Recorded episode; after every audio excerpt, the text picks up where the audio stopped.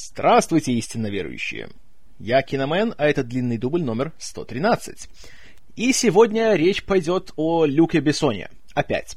Правда, в этот раз не в качестве режиссера, а в качестве сценариста и продюсера. Поговорю я о фильме «Taken» 2008 года выпуска, у нас известном как «Заложница». Но историю свою начну я еще где-то в конце 90-х. В общем, Люк Бессон в середине 90-х работал себе на главной французской студии Gaumont, был у них большой звездой, потому что все его фильмы регулярно приносили гигантские деньги, чем руководство студии, собственно, было крайне довольно. А вот самому Бессону этого было мало.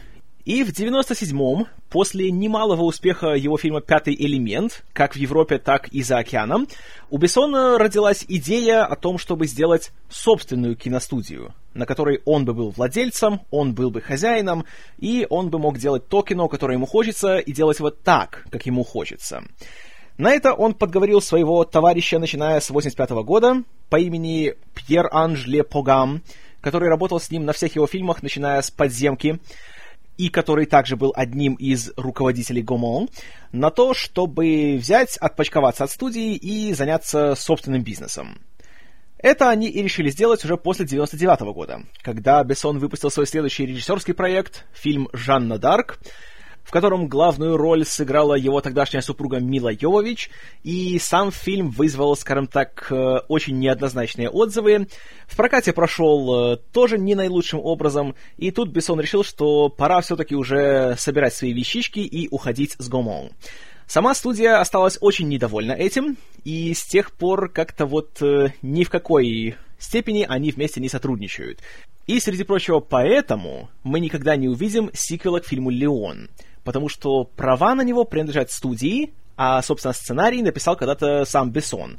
И какое-то время планировалось, что фильм поставит его протеже Оливье Мегатон, который с тех пор сделал еще «Перевозчика 3», но из-за вот таких вот холодных отношений между Бессоном и Гомон этим планом не суждено сбыться, и, скорее всего, никогда из этого ничего не получится. Ну, хотя, с другой стороны, то, что могло бы получиться, мы в какой-то мере увидели в прошлом году, когда Бессон и Мегатон выпустили фильм под названием «Колумбиана», где главную роль играла Зои Салдана, и во многом видно, что если бы у него были права на э, эту всю историю, то это, конечно же, был бы сиквел Леона, который вроде планировалось назвать «Матильда», где героиня Натали Портман вырастала и сама становилась наемной убийцей. И тут, опять же, есть много схожих элементов в сюжете. Опять есть маленькая девочка, которая убивает всю семью, которая решает отомстить, бла-бла-бла. Но это уже тема для другого разговора, не для сегодняшнего. Но я отвлекаюсь. Так вот, в 2000 году Бессон и Лепогам основали кинокомпанию под названием Европа Корп, которая занималась бы не только производством художественных фильмов, но еще и их распространением как в кинотеатрах по Европе, так и на DVD. Опять же, на европейском рынке. Замысел Бессона был таков, чтобы здесь французские кинематографисты, особенно начинающие люди, э, клипмейкеры или операторы, которые хотят переквалифицироваться, могли снимать э, не слишком дорогие, э, коммерческие, успешные фильмы, которые были бы жанровым кино, то есть были бы это экшн-фильмы, комедии, триллеры, немножко хоррора, и чтобы затем можно было их распространять по Франции, по остальной части Европы, затем продавать права на дистрибуцию в США, и таким образом давать старт молодым кинематографистам. Свои собственные режиссерские проекты Бессон также, разумеется, полностью финансировал бы и выпускал на Европа Корп. А в остальное время он ограничивался функциями продюсера и сценариста на ряде фильмов и киносериалов, э, такие, опять же, как э, «Такси», начиная со второй части, «Ямакаси», «Васаби», «Перевозчик», «Тринадцатый район», «Хитмен», «Не говори никому», и еще ряд фильмов, а также Европа Корп выступала европейским дистрибьютором для иностранного кино, в том числе, допустим, э, фильм «Онбак», который познакомил массового зрителя с восточным единоборством Муай-Тай и сделал э, Тони Джа большой звездой по всему миру, распространяла Европа Корп. А также хоррор «Высокое напряжение», «Haute Tension», э, фильм Александра Ажа, тоже получил свой такой старт благодаря Европа Корп. И такие режиссеры, как э, Жерар Кравчик, Луи Литерье, Ксавье Жан, тот же самый Оливье Мегатон, снимали свои первые работы здесь, а затем уже отправлялись в Голливуд, где с переменным успехом снимали более большие картины. Ну, наверное, самый известный в этом плане человек это Луи Литерье, который впоследствии снял «Невероятного Халка» и ремейк «Битвы титанов». И еще среди всех этих протеже Бессона был человек по имени Пьер Морель. Он свою карьеру начал в 2000 году с э, должности оператора. Затем дослужился до оператора-постановщика и с Бессоном впервые поработал на первой части «Перевозчика» в 2003 году. Э, поработал настолько хорошо, что спустя год он сделал свой режиссерский дебют под названием «Тринадцатый район». И параллельно с этим еще работал оператором на таких проектах Европа Корп, как «Дэнни Цепной пес», Луи Литерье, и на фильме Бессона, анимационной, это его большой трилогии, про Артура и Мини-Путов, или как там их называли? Или Лилипутов, простите, сейчас точно не вспомню. Ну, в общем, э, с Бессоном он работает давно и усердно. Ну а в 2007 году Морель взялся за свой второй режиссерский проект, о котором сегодня, собственно, у нас идет речь. Итак, «Заложница» — это очередной продюсерский проект Бессона, и по его же сценарию, который он написал со своим постоянным творческим партнером Робертом Марком Кейменом, с которым они вместе работают, начиная с «Пятого элемента».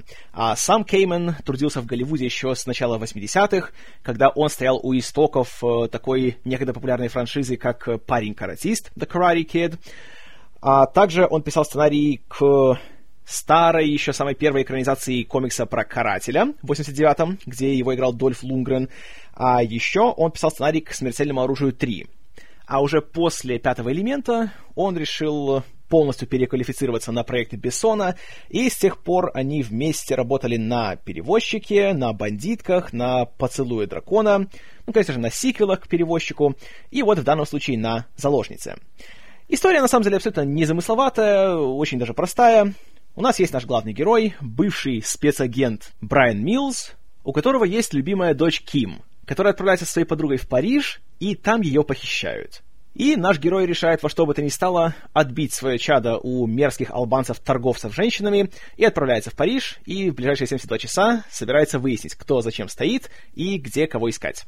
Заложница была совместным проектом Европа Корп, а также нескольких французских кинокомпаний, включая М6 и Канал Плюс. Суммарный бюджет фильма был не то чтобы и большим и голливудским, но по французским меркам довольно-таки немаленький, и составил что-то около 19 миллионов евро. То есть на тот момент это было что-то около 24-25 миллионов долларов. То есть не заоблачная сумма, но при этом такой бюджет, который можно будет быстро отбить за счет, если не внутреннего проката, то уже за счет международного. Тем более, что к этому времени у Бессона уже был американский партнер, 20 век Fox, студия, которая была дистрибьютором в США фильмов из цикла «Перевозчик», чему они были очень рады. А также в 2004 вроде э, Fox сделали американский ремейк э, бессоновского проекта «Такси».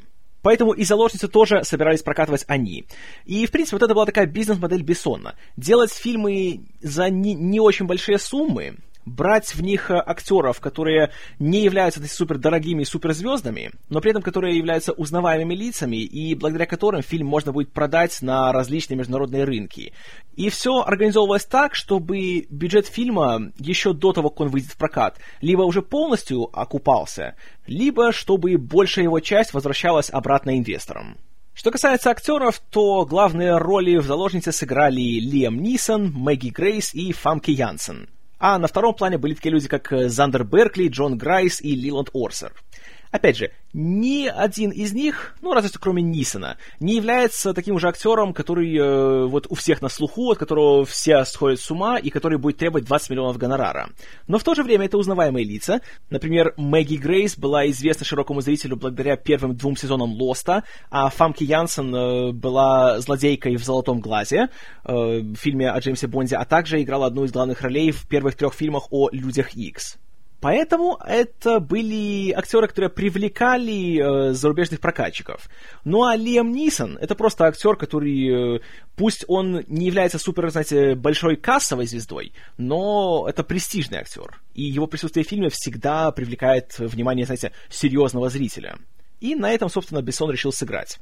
Плюс еще один э, привлекательный фактор э, работы на Европа Корп для американских актеров это то, что съемки по большей части проводились в Париже.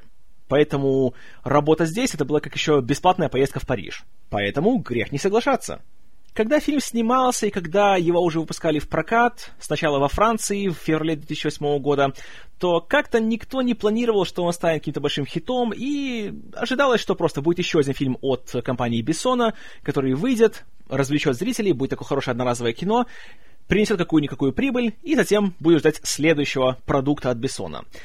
Во Франции, в принципе, так и получилось. Но вот затем, когда уже в сентябре того же года фильм вышел в Соединенном Королевстве, и что еще важнее, когда он вышел в конце января 2009 в США, он превзошел все возможные ожидания. И суммарные сборы и заложницы при своем примерно бюджете в 25 миллионов долларов превысили 225 миллионов. Таким образом, фильм стал самым главным кассовым хитом за всю историю существования Европа Корп. Причем, что интересно, из этих 225 145 миллионов пришлись на США и Канаду. И несмотря на то, что в целом отзывы на фильм были далеко не самыми положительными, э, зрителей вот именно покорил оригинальный подход Бессона, в том плане, что он взял актера, которого никто никогда не представлял себе как экшен-звезду, ну, потому что реально у Лиама Нисона на тот момент э, было только две такие более-менее экшеновые роли. Первая — это «Звездные войны» эпизод первый, где у него там было пара сцен с фехтованием, но там как-то все не то чтобы сильно его оценили. А вторая — это «Бэтмен. Двоеточие. Начало», где также было фехтование, но тоже было его немного, и в целом как-то он ни у кого не ассоциировался, знаете, как такой крутой чел, который всех будет бить кулаком в горло и сворачивать шеи. Но вот здесь Бессон именно что вот не прогадал он со своим таким чуть чутьем. И люди, которые положительно отзывались о фильме, в первую очередь отмечали замечательную актерскую игру Лиама Нисона. Потому что все остальное, э, все это признавали, что сюжет — это сборище штампов, а визуальный стиль фильма напоминает фильмы о Борне. То есть реально просто Бессон решил сыграть на их популярности. Uh, знаете, трудно не согласиться с такими отзывами, потому что реально, когда смотришь «Заложницу», то хочешь не хочешь, начнешь проводить параллели. Опять вся эта, знаете, ручная съемка, это трясущаяся камера, это резкая смена скорости съемки, когда все то мельтешит, то такое резко замедленное, то как будто кадры пропадают. Это все, конечно, взято и из фильмов о Борне, и еще мне это очень напомнило фильм Тони Скотта «Man on Fire», у нас известный как «Гнев», от которого, на мой взгляд, Бессон и Морель здесь позаимствовали не только визуальный стиль, но еще и, конечно, э, немалую часть сюжетных ходов. Кстати, если не смотрели «Гнев», посмотрите обязательно. Прекрасная вещь. И, кстати, в «Гневе» тот же прием был использован. Взяли актера, который не специализируется на экшн-фильмах, то есть Дензела Уошингтона, у которого к тому времени было уже два Оскара, и посадили его в такой, знаете, жесткий такой трэшевый такой боевичок. Опять про похищение детей, знаете, Мексика, опять играет какой-то бывалого вояку, который отправляется на тропу войны в поисках пропавшей девочки и начинает, э, что называется, вершить свое злое правосудие. И именно благодаря такому вот неожиданному ходу гнев стал хитом. Точно так же случилось и в случае с заложницей. Лиам Нисон в этом фильме просто заглядение. Смотришь и думаешь, почему раньше никто не додумался давать ему вот такие вот классные, такие вот жесткие экшен-роли? Потому что смотрится он просто молодцом. Несмотря на то, что возраст у него уже далеко не самый молодой, он э, выглядит очень уверенно. И видно, что в большинстве сцен дублеров, если и использовали, то, значит, просто очень грамотно их маскировали. И, как рассказывает э, Пьер Морель, э, то как раз Нисон старался большинство своих э, сцен рукопашного боя выполнять сам. И очень долго тренировался с хореографом, и много проводил физической тренировки, чтобы их, знаете, быть в форме. Ну, конечно, в самых опасных кадрах, там, типа того, как он прыгает с моста на корабль, то, конечно, там уже были дублеры. Но в том, что проводилось именно в закрытых помещениях, Нисон старался все делать сам. И это видно отлично сработал, как в таких сценах, так и в более спокойных. И тут надо сказать, что он здесь вытягивает весь фильм на своих плечах, потому что реально сценарий Бессона и Кеймена это просто собрание штампов и всего, всех возможных клише любого экшн-фильма за последние 30 лет. Конечно, у нас есть, знаете, такой э, потрепанный жизнью усталый профессионал Брайан Милls, который живет себя один, который по большей части опять спит в своем кресле, как и наемный убийца Леон, живет один, он живет в темной квартире, никакого веселья дома у него нету, кроме его дочери, которая, конечно же, живет отдельно, потому что его супруга с ним развелась и теперь живет с каким-то богатым бизнесменом, который играет Зандер Беркли из сериала «24». Кстати, тоже 24 э, очень много есть общих элементов у сериала и у заложницы.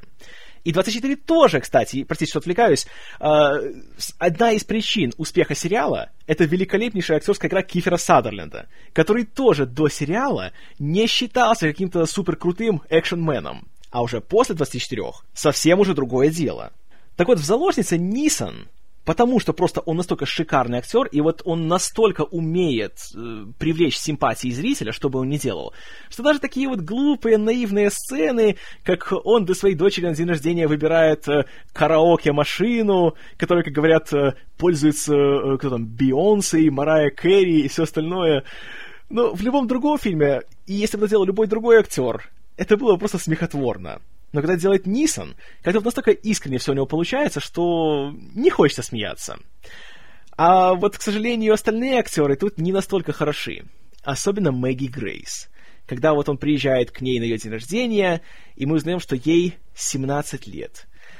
Простите, конечно, я ничего против Мэгги Грейс не имею, она девушка довольно симпатичная, и в Лосте, в принципе, она тоже была неплоха, но она не выглядит на 17. Она выглядит гораздо старше. И поэтому сцены, где она скачет э, от радости и хлопает в ладоши, когда ее приемный отец дарит ей лошадь, простите... Нет, это очень трудно воспринимать всерьез. Очень трудно. Еще один момент, который срабатывает только благодаря Нисону, это мотив того, что вот у него есть его старые боевые товарищи, которые приходят к нему, знаете, там шарят мясо, там сидят, пьют пиво, вспоминают о прошлом. И меня поражает то, что э, это по сюжету, получается, люди, которые работали на всякие там на ЦРУ, там на АНБ и все остальное, проводили всякие там тайные операции, удаляли всяких там диктаторов и тому подобное. Но с таким весельем то вспоминаю, знаете, там классно, вот как в парк аттракционов сходили.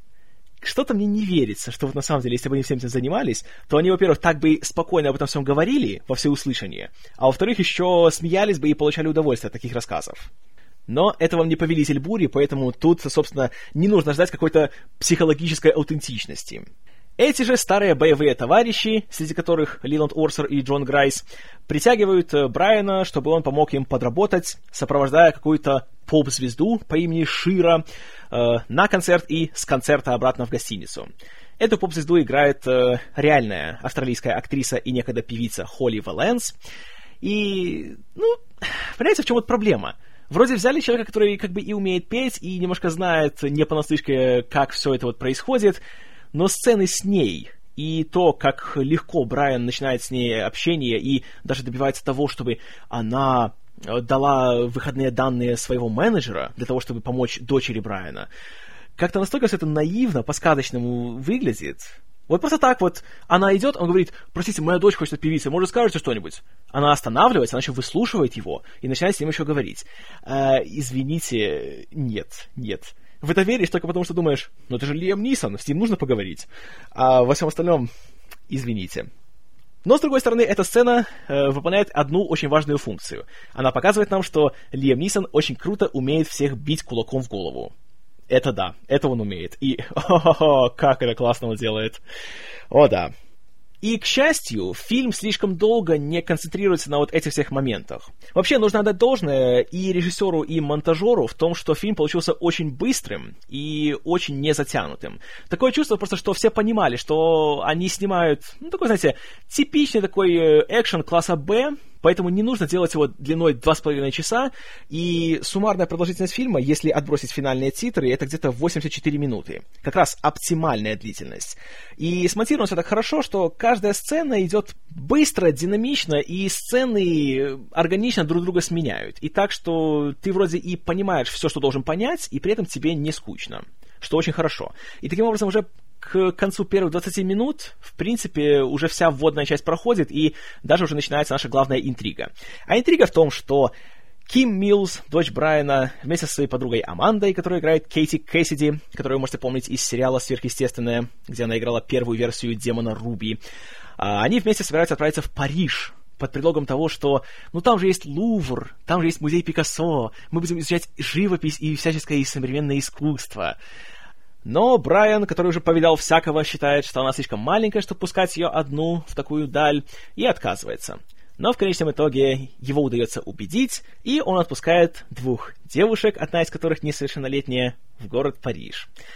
И в каждой сцене, когда эти самые девушки отправляются в Париж, мы видим, что это было очень плохим решением.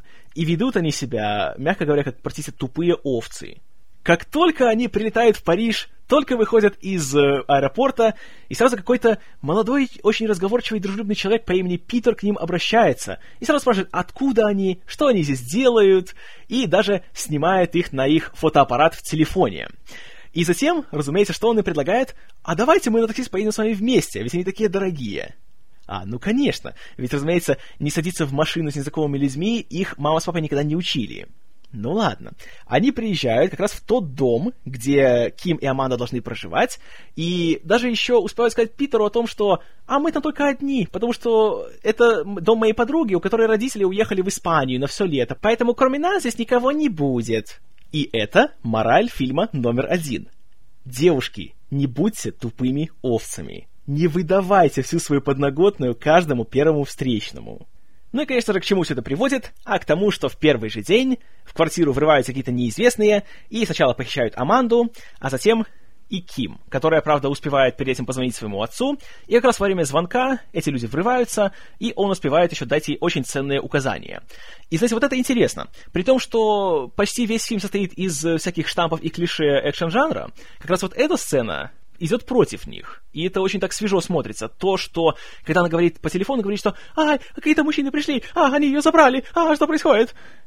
В традиционном экшн-фильме ей бы было сказано что-нибудь типа «Найди место, где спрятаться. Например, шкаф. Иди в шкаф. Сядь там и молчи. И все. И не двигайся». И обычно что происходит? Э, эта самая жертва заходит в шкаф, там сидит, долгая напряженная сцена, и в конечном итоге все равно ее похищают. Что в данном случае говорит ей наш главный герой? Он ей говорит спокойно, что ее сейчас похитят. Но ей надо сначала спрятаться, а затем, когда уже будет возможность, чтобы она выкричала, чтобы он услышал в телефон, что она видит, любые отличительные черты этих людей, их внешность, их э, что угодно. И вот это правильно, кстати, это очень интересный такой подход, что вот его профессионализм опять же, не пропьешь. И это смотрится, с одной стороны, конечно, очень так фантастично, знаете, что вот вдруг так вот, хлоп, нажал на кнопку, и он переходит в свой такой экшен-режим. А с другой стороны, опять же, потому что это Лиам Нисон, в это веришь. И есть такой очень классный, очень длинный такой э, дубль в этом э, фильме, где мы видим только его лицо, когда он держит э, телефонную трубку в, в руке. И он ей все вот эти вот указания дает. И хотя он говорит таким ровным, спокойным голосом, профессиональным, по его глазам мы видим, что на самом деле его уже одолевает страх и вот это волнение, и как у него глаза начинают резко так немножко, знаете, у, становиться влажными. И вот это на самом деле классно получилось. Вот как Нисону удается сочетать такой свой холодный, такой отстраненный профессионализм, и в то же время показывать, что у этого человека есть сердце, и что он тоже все-таки волнуется, и он боится. Ну а затем, когда Ким уже похищают, то Брайан еще успевает перекинуться парой слов с одним из похитителей. И, конечно же, эта сцена стала визитной карточкой фильма, и этот его монолог о том, что у него есть особый набор навыков, которые он использует, чтобы его найти. И он найдет его, и он убьет его тоже, вот, с одной стороны, это вот сделано, так кстати, в стиле 80-х. Вот это такие реплики, которые раньше говорили губернатор Калифорнии и Сильвестр Сталлоне. Но когда делает Нисон, то, во-первых, получаешь гигантское удовольствие от того, что, о да, в 2008-м все еще делают фильмы в стиле 80-х. А в то же время он как бы поднимает все это на более высокий уровень. И понимает, что вот как бы выглядели Слай и Арни, если бы они были еще и талантливыми актерами прекрасно получается. Правда, здесь же, в этой же сцене, начинается уже чистая фантастика, которая показывает, что этот фильм — это плод воображения Люка Бессона, и не нужно воспринимать его как что-то реалистичное и серьезное. В общем, ему звонит Ким со своего этого телефона, аж из Франции, и что он делает, когда узнает, что есть какая-то опасность? Он включает громкую связь на своем телефоне и включает диктофон. На диктофон он записывает все, что она говорит. То есть это не прямая запись, а запись с динамика телефона. Попробуйте так сделать как-нибудь в жизни. Увидите, что, во-первых, качество динамиков, как правило, в телефонах далеко не самое лучшее. А во-вторых, если записываешь просто так вот в комнате, будет много шумов, будет много помех, и вообще качество записи будет, мягко говоря, не ахти. Но, тем не менее, он все это записывает, он скидывает все себе на флешку, и тут же звонит своему коллеге, который играет Орсер. Он ему передает файл, и в течение буквально нескольких минут этот его товарищ успевает распознать, что на записи похититель говорил на албанском языке, он даже успевает распознать, с каким диалектом он говорил, откуда этот человек родом, и даже успевает вычислить, кем, скорее всего, является этот человек. по записи, сделанной с диктофона, который записывал с громкой связи мобильного телефона. Простите, товарищи, что-то мне в это не верится. Но, благодаря тому, что фильм снят и смонтирован так быстро, так динамично, ты просто не успеваешь обо всем этом подумать, и тебя это не отвлекает. Что, в принципе, тоже нормально. То есть создатели понимают, что делают, и относятся к зрителю с уважением, и не заставляют его выслушивать все эти вещи на протяжении длиннющих сцен по 15 минут с тоннами экспозиции. За что им спасибо. Хорошо. В общем, Брайан узнает, что к чему, узнает, что у него есть всего лишь трое суток на то, чтобы найти свою дочь и спасти ее, иначе она пропадет на совсем. И он отправляется в Париж. В Париже он начинает собственное расследование. В первую очередь он отправляется в дом, где должны были проживать Ким и Аманда, и там находит этот самый злополучный телефон. Смотрит на встроенной его SD-карте все фотографии в каком-то автомате, который находится в аэропорту. И вот еще один пример фантастики. Это 2008 год. Э, разрешение камер в телефонах тогда еще, по-моему, было не больше, чем 2-2,5 мегапикселя. То есть качество, сами понимаете, далеко будет не самое лучшее. Но при этом фотографии, которые сделаны этим телефоном, они имеют настолько высокое разрешение, что Дэвид умудряется даже разглядеть во всех деталях лицо человека, снимав, сделавшего фотографию, в отражении в какой-то витрине. Причем у него, как это всегда бывает в кино, есть волшебная кнопка «Обработать», которая мгновенно делает из пикселизованного какого-то такого облака точек э, полноценный такой э, рисунок, и можно увидеть лицо человека. Вот почему в реальности так невозможно? Итак, на этой фотографии он видит физиономию этого самого человека Питера, который, о, как весьма кстати, оказывается опять в этом самом аэропорту, и уже он выискивает новую жертву, девушку из Швейцарии. Откуда мы знаем, что она из Швейцарии? А потому что у нее на рюкзаке швейцарский флаг такая тонкая деталь, понимаете, невооруженным глазом не увидишь. Но тут приходит Брайан, и дальше происходит только то, что я могу описать словами «Шиндлер доставляет боль». Ох, как он ее доставляет. Начинает зверски избивать этого пацана, добиваясь этой информации, что к чему и кто куда. Но тут оказывается, что у него есть сообщники, которые нападают на нашего героя. Начинается небольшая погоня, в результате которой Питер как бы убегает, спрыгивает с эстакады, паркур стайл, но тут же его сбивает грузовик. И вот что интересно тоже, к вопросу о реализме. В общем, Дэвид крадет э, такси, за ним вроде гонятся полицейские, но он проезжает 50 метров, останавливается во встречной полосе, и полиции уже нету. Более того, он, по сути, избивает и приводит к смерти человека в, вообще посреди белого дня, среди свидетелей, и уходит. Просто вот уходит. Никто даже его не думает остановить или что-то там ему предъявить. А почему?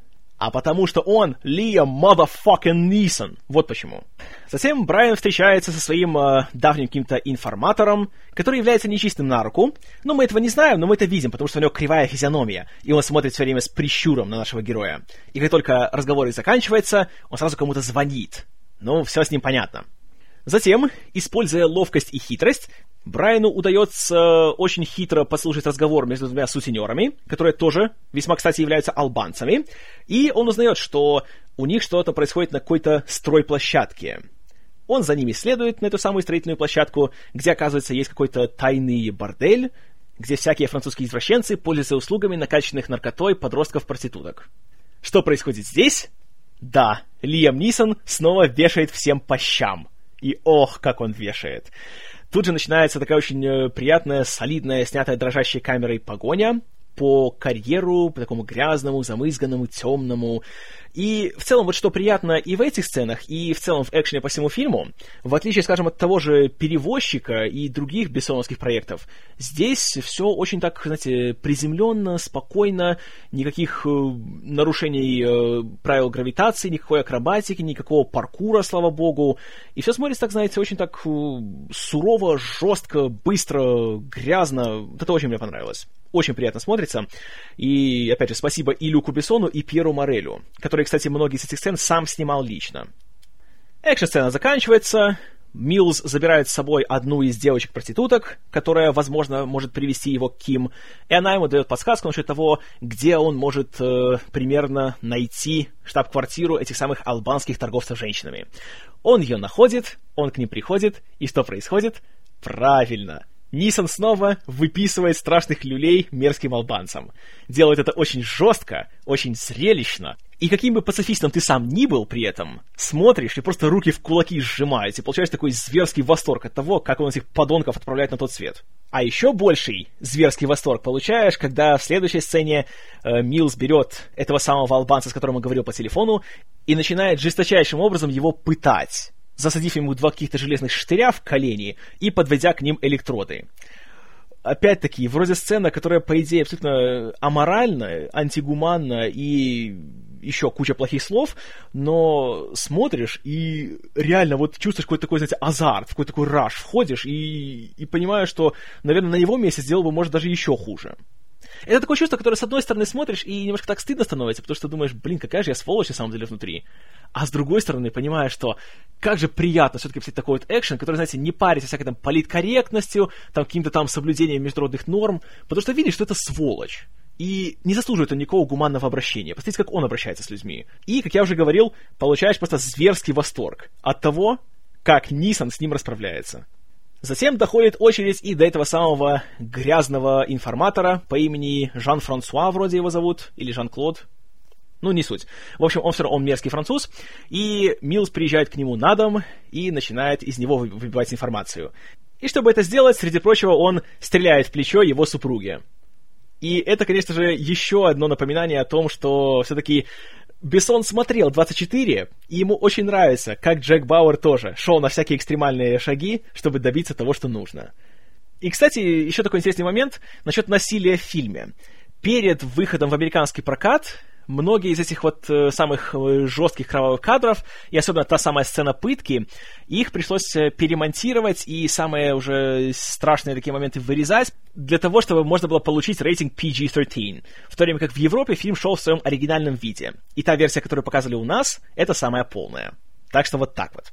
Но финальные 20 минут фильма — это сплошной экшен — когда Милз сначала попадает на какой-то очень страшный, очень мерзкий аукцион, где буквально этих самых девочек-подростков распродают всяким там мерзким толстым арабам, а затем его ловят, но, конечно же, ненадолго, он вскоре освобождается и доставляет еще больше боли, а затем, с помощью еще одной небольшой погони, во время которой принципиально Морей поставил такую задачу, чтобы в кадре не было ни, ни одной аварии и никакого повреждения ни одного транспортного средства чтобы показать, что Мил все-таки он профессионал своего дела, и даже в такой напряженной ситуации он не теряет контроль над собой и над своим окружением. И получилось хорошо.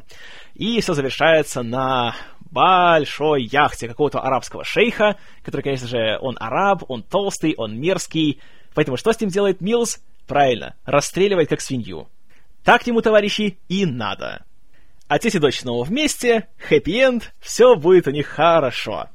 В чем мораль фильма? Кроме того, что девушки не будьте тупыми овцами. Еще, слушайте Лиэма Нисона, он всегда прав, и не злите Лиэма Нисона. Не то он вам навешает по щам. На мой взгляд, чертовски хорошие морали, которые следует помнить и соблюдать в своей жизни. А то мало ли. Ну а к вопросу о хэппи-эндах, Хэппи-энд здесь будет недолгий, потому что уже в этом году, вроде осенью, выходит фильм «Заложница 2» в котором, правда, завязка будет далеко не самая оптимистичная. И в этот раз, по крайней мере, по предварительным данным, злодеем будет еще один албанец, которого сыграет прекрасный актер Радеш Щербеджия, который будет мстить Милзу за то, что тот убил его сына, того самого мерзкого албанца. И этот злой албанский отец похитит самого Дэвида и его супругу, которую снова играет Фамки Янсен. А спасать их теперь будет, приготовьтесь, его дочь Ким, которую снова будет играть Мэгги Грейс. Простите, я уже не хочу этого сиквела. Тем более, что теперь режиссер будет другой. Это будет уже не Пьер Морель, а Оливье Мегатон, который, как я уже говорил, снял э, «Перевозчика 3» и ту же «Колумбиану».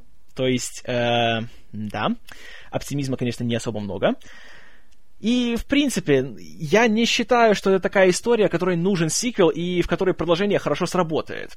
Единственный вариант, как можно было бы сделать хорошо, это сделать похожую историю, или, ну, знаете, такого же типа, но с другим актером, с другим героем. Взять какого-нибудь другого актера, который специализируется, знаете, на таких более спокойных фильмах, более каких-то каких-то серьезных драмах, и снять с ним такой вот большой залихватский экшен. Какого-нибудь, не знаю, Колина Ферта, например и рассказать подобную историю уже с его персонажем. А, например, чтобы была такая связь между фильмами, включить героя Нисона в действие в паре сцен. Или если уже использовать Нисона в главной роли, то сделать так, чтобы, например, у какого-нибудь там его, не знаю, друга, боевого товарища или еще что-нибудь похищали тоже какого-нибудь там или ребенка, или родственника, или кого-то другого, и чтобы он теперь уже делал одолжение своему близкому человеку и тоже отправлялся и искал э, похищенного человека и жестоко наказывал негодяев. Было бы нормально. Но теперь самого Нисона похищают, и Мэгги Грейс должна его спасать?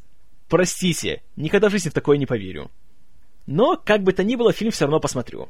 По крайней мере, чтобы убедиться в том, насколько это плохо или хорошо. А с другой стороны, может быть, Бессон и Мегатон вообще придумали что-то такое, после чего все будут говорить «Вау, да это еще круче, чем оригинал!» Так что по-любому смотреть буду.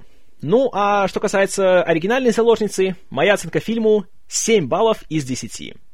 Реально это получился фильм класса Б, который сделан на уровне фильма А. По крайней мере, что касается главного актера.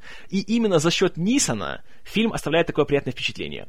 Потому что реально, если его убрать из фильма, то в нем не останется ничего, за что хочется его порекомендовать. Это будет еще один фильм из тех, которые в последние годы Стивен Сигал снимает десятками, где-нибудь там в Болгарии или в Румынии или в другой какой-нибудь Чехии.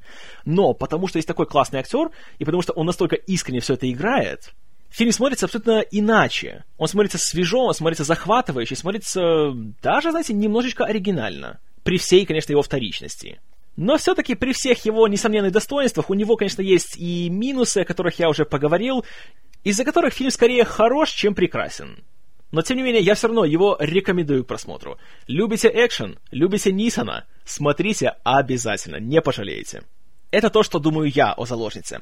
А что думаете вы, истинно верующие?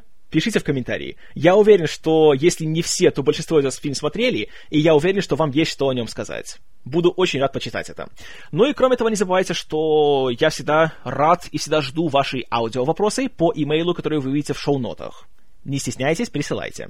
Ну, а до следующего раза спасибо за внимание. С вами был Киномен, и все, о чем я мог думать, это